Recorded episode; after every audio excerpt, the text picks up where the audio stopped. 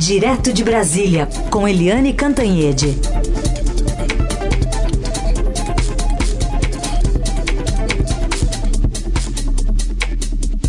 Oi, Eliane, bom dia. Bom dia, Heisen, Carolina, ouvintes. Bom dia, Eliane. Vamos começar a falar sobre, é, enfim, o derretimento dos mercados, toda essa instabilidade global, né? As bolsas fechando em forte queda ontem. Hoje, aparentemente, o clima está um pouquinho mais favorável por conta desses incentivos que os Estados Unidos e o Japão pretendem é, falar um pouco mais ainda hoje. Mas queria falar muito da, da, questão política aqui no Brasil. Quais são os efeitos políticos de toda essa confusão que a gente observou ontem no mundo inteiro? Olha, uh, Carolina, ontem havia um estresse total em Brasília, e eu diria não apenas em Brasília, mas no mundo todo. Todo mundo vendo a economia global esfarelando, derretendo e sem saber direito o que fazer. O que que os homens é, que têm responsabilidade pública tentaram ontem?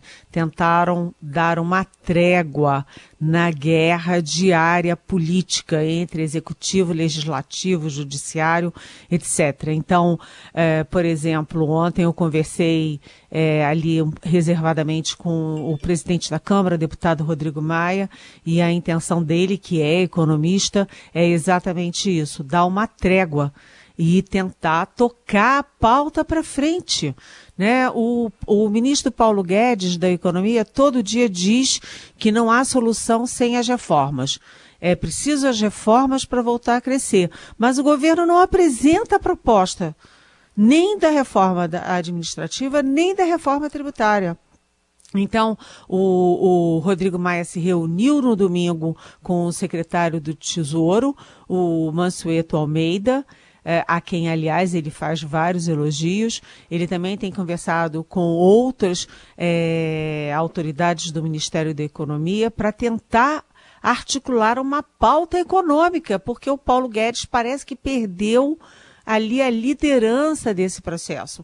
Ele fala da reforma, fala da reforma, fala da reforma, mas nem apresenta o texto da reforma, das reformas, e nem ele traça um plano de resistência.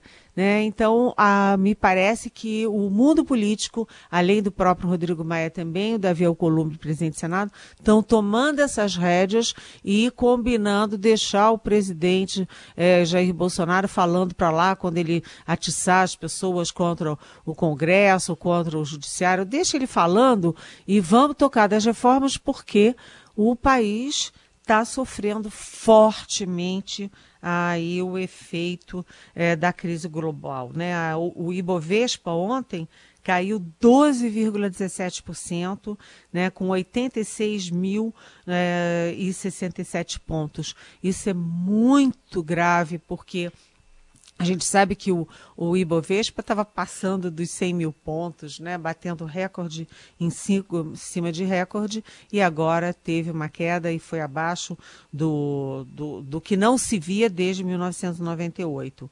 E o dólar também subiu 2 0,03% e ficou em 4,73, ou seja, o dólar para quem vai viajar, por exemplo, está acima de 5. Então, você juntou vários fatores. O fator coronavírus, o fator é, China, o fator petróleo com a guerra da Arábia Saudita e, do, e da Rússia pelos preços é, do produto, enfim, tudo isso deixa o mundo à deriva e bate fortemente no Brasil, que não tem tido capacidade de recuperação. Né? Você teve os dois anos, eu sempre repito isso, os dois anos de recessão da Dilma, 1,3 de crescimento com nos dois anos seguidos do Temer, agora 1,1 1,1% de PIB no governo Bolsonaro, um governo que acaba de se instalar com voto popular no seu primeiro ano e as coisas não estão andando. Isso tem uma, obviamente, um efeito econômico, mas isso tem também um efeito político. Aliás, dois efeitos políticos. Um é, fortemente positivo, que é a articulação para tentar sair da crise. Os desiguais, diferentes, os opositores se unindo para sair da crise. E o negativo é o seguinte: quanto mais acossado o presidente Jair Bolsonaro fica, mais todo mundo se preocupa com a reação dele. Né? O que, que ele vai fazer para manter aí o apoio da base dele evangélica, o apoio policial, apoio militar e o apoio dos bolsonaristas é, radicais, né? Aliás, é, eu acho que aí eu cometi um, um erro de expressão, porque os bolsonaristas estão se revelando muito radicais, né? Então é preciso baixar essa poeira, todo mundo sentar, conversar e tentar sair da crise. Ninguém lucra com essa crise, muito menos Jair Bolsonaro. Aliás, sobre esse assunto, em parte respondeu, mas é, tem aqui pergunta do ouvinte, Eliane, o Marcos Xavier Hall, ele dizendo o seguinte: Ontem foi um dia terrível nos mercados. Devemos manter a serenidade que o ministro está pedindo mesmo, está falando do ministro Paulo Guedes. E ele pergunta: você acha que o governo tem um plano claro para que o Brasil não sofra mais com essa crise? E quanto aos constantes leilões de dólares que o governo faz, podemos nos prejudicar no futuro? Ele completa perguntando o que, que o Brasil vem fazendo para se distanciar de combustíveis fósseis, petróleo no caso, né, que estão destruindo o planeta. Oi, bom dia, Marcos Xavier Hall. Ótima pergunta. Aliás, eu diria ótimas perguntas, porque foram várias. Eu tentei anotar aqui rapidamente enquanto o Heisen falava. É... Você falou um dia terrível nos mercados, terrível, apavorante, pavoroso nos mercados globais.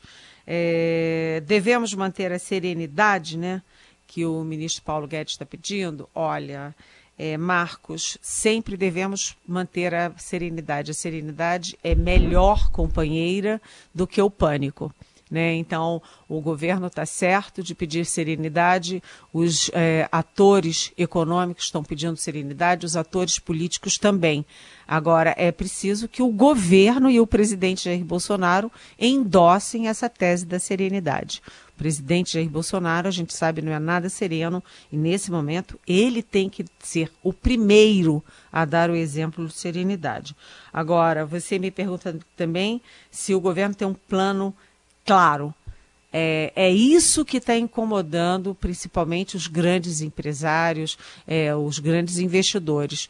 O Paulo Guedes prometeu muito, está entregando pouco e todo mundo começa a se perguntar: o governo tem um plano?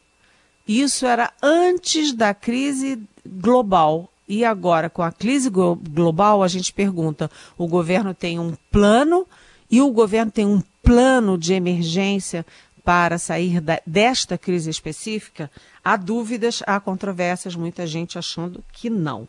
É, aí você pergunta dos leilões de dólares, é aquela coisa, né? O, o, o Paulo Guedes sempre diz assim: ah, um dólar alto até que é bom. Imagina, até empregada doméstica estava viajando para Disney, o dólar tão barato, deixa o dólar ficar alto.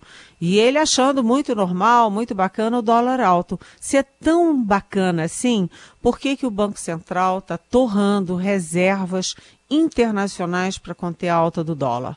Porque a, o dólar ele tem que ser monitorado, nem tanto ao céu, nem tanto ao mar. Né? Ele não pode disparar, nem ele pode ficar aquém é, do, do do, enfim, do balanceado normal. Então, o dólar tem que ser monitorado, sim. Você me pergunta se isso pode criar, enfim, pode nos prejudicar. Olha, Marcos, o, as reservas brasileiras estão muito fortes. O Brasil tem um colchão de reservas poderosíssimo, ou seja, o que o governo está torrando nesse momento não é capaz de nos prejudicar. Mas vamos ver como é que isso avança ao longo das semanas e dos meses, né? Porque nesse momento a gente tem muita segurança, um estoque é, poderoso, forte é, de, de dólares, mas depois nunca se sabe, né? Tem que manter, tem que ter um nível de reservas de segurança. E a última pergunta é o que que o Brasil está fazendo na questão dos combustíveis fósseis? Isso é uma pergunta que, que é importantíssima no mundo todo, mas particularmente para o Brasil, Marcos. Por quê? Porque o Brasil tem uma potencialidade enorme, incrível nessa área de é, combustíveis alternativos, de energia alternativa. O Brasil tem sol o ano inteiro, o Brasil tem vento, o Brasil tem água. Ou seja, o Brasil é, é um país é, privilegiado nessa área de energias alternativas, além de ter petróleo. Então, eu acho que a gente faz muito pouco e a gente tem que começar a pensar em fazer muito mais. Aliás, o mundo todo é, se preocupa com isso, mas a gente vê muita preocupação e pouco efeito. É, essa é essa questão é a grande questão do futuro participação de Eliane Cantanhede, direto de Brasília, ainda para falar de coronavírus, que aí em Brasília até cancelou um evento, né, Eliane? Uma suspeita? É, eu acabei de ler na hora que eu acordei, enfim, é, a notícia da nossa colega Renata Cafardo, que é a nossa especialista em educação, de que cancelaram hoje o Todos pela Educação um evento muito grande, muito bem organizado aqui em Brasília e do qual eu participei ontem, porque eu estava numa mesa com o presidente da Câmara, Rodrigo Maia, a quem eu acabei de citar, e estavam lá o Rodrigo Maia, estavam lá o secretário, estava lá o secretário do Tesouro, o, o Mansueto Almeida, é, enfim, professores e, enfim, o mundo da educação, o mundo político, parlamentares, é, dezenas de jornalistas. E uh, hoje seria o dia do presidente do, do, do Supremo, Dias Toffoli, é, também do governador de São Paulo, João Dória, é, para falar de um dos temas centrais do país, que é a educação. Até porque hoje está prevista é, na Câmara a votação na comissão especial da, da do Fundeb né, um fundo super é, decisivo para a educação básica. Inclusive, a própria relatora do Fundeb na comissão, a deputada Dorinha, também estava ontem no evento. E por que, que foi é, suspenso o evento hoje, cancelado? Porque uma das organizadoras, com quem eu, aliás, troquei beijinhos, por, e é uma pessoa muito bacana, que se dedica a uma causa que nós todos admiramos, né? uma das organizadoras, com quem eu troquei beijinho, está com suspeita de coronavírus.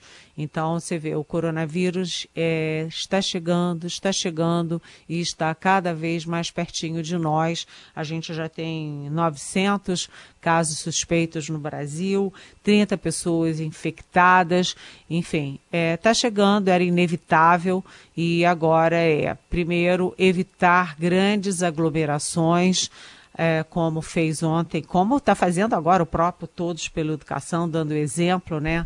É, não, evitar aglomeração, a, a, evitar lugares fechados, lavar as mãos e, em caso de suspeita ou de contaminação, é, é, hidratação, hidratação, hidratação e repor as energias, ou seja, descansar de qualquer jeito vocês veem, né, como a coisa está ficando feia e ou enquanto a China vai arrefecendo, o resto do mundo vai avançando aí na contaminação. E agora bem pertinho aqui dentro da capital federal. São 9 horas e 24 minutos. Tem pergunta aqui da Fátima, eh, Eliane, querendo saber sobre um caso que repercutiu bastante. O dia já estava tão cheio de notícias né, em relação a esse pânico dos mercados, repercussões da nossa economia. E aí, é, no evento lá nos Estados Unidos, o presidente Jair Bolsonaro é, disse que tem provas e vai apresentar em breve, é, dizendo que houve fraude na eleição de 2018. E a Fátima pergunta justamente sobre esse assunto. Vamos ouvir primeiro o que disse o presidente, depois eu, eu leio aqui a pergunta da Fátima. Pelas provas que tenho nas minhas mãos, que vou mostrar brevemente. É, tinha sido, eu fui eleito em primeiro turno, mas no meu entender houve fraude, tá? E nós temos não apenas é, uma palavra, nós temos é, comprovado brevemente, eu quero mostrar, porque nós precisamos de aprovar no Brasil um, sistema seguro de apuração é, de, de, de, de votos. E a pergunta é: por que o Supremo está tão caladinho diante dos constantes ataques à democracia e principalmente de ontem, onde o presidente disse que as eleições foram fraudadas? Pergunta a Fátima. Oi, Fátima, bom dia. É, primeiro, vamos, vamos combinar o seguinte: é de uma irresponsabilidade sem tamanho o presidente da República que foi eleito, que tomou posse, que está governando o país, vir com uma história dessas nesse momento. Sinceramente, é abaixo de qualquer crítica, Fátima. Como que o presidente pode falar uma coisa dessas? É, eu nem tinha previsto falar isso aqui na Rádio Dourado hoje, de tão absurdo que é o presidente jogar no ar. Olha, eu tenho provas. Vocês lembram que ele também tinha provas de que o, o Felipe Santa Cruz, da OAB, é, que o pai do Felipe Santa Cruz, da, da, da OAB, tinha sido assassinado pelos companheiros de guerrilha? É, e depois ele nunca mostrou essas provas. Vocês lembram que quando a Vera Magalhães divulgou aqueles vídeos dele convocando as manifestações, ele disse que os vídeos eram de 2015, os vídeos que tinham inclusive é, imagens da facada que foi em 2018. É, então, você está tendo um derretimento dos mercados, você está tendo um momento gravíssimo no mundo, é, todo mundo aqui quebrando as, a cabeça para saber como reagir à crise do coronavírus, à crise econômica, à crise das bolsas, à crise de investimentos, à crise de tudo, e o presidente da República vem jogar isso no ar. Gente, é, é de uma irresponsabilidade enorme. Se ele tem algum indício, alguma prova, ele tem que apurar, ele tem que ter certeza antes de jogar isso no ambiente político. Faz o favor. Isso eu sinceramente eu nem Fátima, juro para você, eu não queria nem estar falando aqui numa coisa dessas. Eu tenho a impressão que o presidente está demonstrando um pouco de desespero em relação à perda de apoios nas redes sociais. Ele está jogando essas coisas uma atrás da outra para manter o apoio dele naquele núcleo duro bolsonarista, porque as pessoas estão vendo as bobagens e as coisas que o presidente faz e que vão, sabe, as pessoas ficam perplexas com essas coisas do presidente da República. Uhum. E aí, em vez dele recuar, ele põe o pé no acelerador. É inacreditável, num momento como esses, você levantar esse tipo de suspeita. Muito bem. A gente fechar rapidinho aqui, tá, com, tá fácil a vida da Regina Duarte? Olha, a minha coluna de hoje é, se chama é, Encolhendo os Ministros. Sabe aquele filme lá? Como é que é a Raíssa em nome do filme? Querida, é, encolher as crianças. Querida, encolher as querida encolher as crianças. É, querida encolher as crianças, pois é. é. Ah, o título da minha coluna é Queridos, estou encolhendo os ministros, porque o Super Moro é, era o juiz Sérgio Moro, a fama atravessou oceanos e fronteiras e virou o grande símbolo mundial de combate à corrupção. Foi para o governo, foi encolhendo, encolhendo, encolhendo, encolhendo. Né? Não teve nem energia política para fazer o óbvio, como o ministro da Segurança Pública, condenar veementemente motim de policial militar no Ceará. É, o ministro Paulo Guedes entrou como salvador da pátria, o superministro reuniu vários ministérios né, dentro do guarda-chuva do Ministério da Economia e agora ele só fala: ah, não, é o dólar alto é ótimo, é bacana, não, o PIB de 1,1 é bacana, tá tudo bacana, e o mundo desmoronando. O Gustavo Bebiano, é, que foi importantíssimo na campanha, caiu. O general Santos Cruz, que é super respeitado, também caiu. Vai todo mundo é, é, esfarelando. O Anix Lorenzoni, que era um amigão, é, caiu lá para outro ministério e ninguém mais ouviu falar nele. Isso está se repetindo com a Regina Duarte, é, que mal tomou posse, e, dizendo que tinha carta branca do presidente. Na mesma solenidade, o presidente disse que já não era bem assim, que tudo passa por ele, que ele tem a última palavra. E agora ela está tendo o dissabor de não apenas ter que engolir o Sérgio Nascimento, que é aquele negro que preside a Fundação Palmares e nega o racismo no Brasil, diz que a escravatura foi bacana para os negros, e como ela agora, é, o governo é, não apenas desautorizou a Regina Duarte, tirando. É, é, demitindo uma pessoa que ela tinha acabado de nomear, como fez uma edição extra do Diário Oficial com essa intenção. Ou seja, Regina Duarte, alvo das mesmas. É, do mesmo, das mesmas facções, como ela mesmo disse, que nos atacam que atacam as mulheres, atacam a imprensa, atacam, atacavam inclusive os generais, etc. A Regina caiu nesse turbilhão né, ela está sendo engolida pelo mesmo turbilhão das redes sociais que anima tanto o Bolsonaro, os filhos do Bolsonaro. É triste porque a Regina Duarte tem toda uma história, tem toda uma biografia, uma grande atriz e ela só, só dá sorrisos, sorrisos enquanto vai encolhendo. E aí, como eu disse, é como o sol né, o, o Sol e as estrelas e as estrelas em torno deste Sol vão todas se apagando uma a uma. A Regina Duarte é a estrela que vai se apagando tão rapidamente. Muito bem, Eliane Cantanhede sempre conosco por aqui, também respondendo as perguntas dos nossos melhores ouvintes. Se você quiser participar, a hashtag é Pergunte para Eliane nas redes sociais ou mandando aqui um WhatsApp para a gente. Eliane, obrigada, até amanhã. Até amanhã, beijão.